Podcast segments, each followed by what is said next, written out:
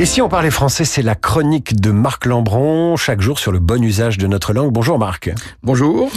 Et oui, vous êtes entré dans ce studio. Alors comment écrire le E? E-H ou E-T Alors, et oui, c'est une locution interjective pour être euh, savant qu'on emploie souvent lorsqu'on admet quelque chose euh, à regret, pour faire un aveu, pour faire une, une concession.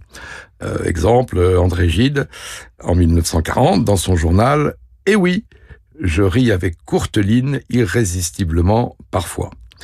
Eh bien, pour former cette locution, le premier élément, il est interjectif. La surprise est donc EH avec un point d'exclamation, ressenti avec un point d'exclamation, et c'est pas la conjonction de coordination et ET.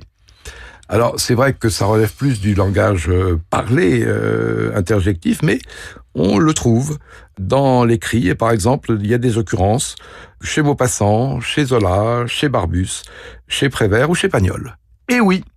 Avec un T ou un H alors? Ah bah EH, EH toujours. EH, Interjectif EH. Et oui, c'est fini, la chronique de Marc Lambron chaque jour sur Radio Classique, euh, inspiré par Dire, ne pas dire, cet ouvrage de l'Académie française, publié aux éditions Philippe Ray.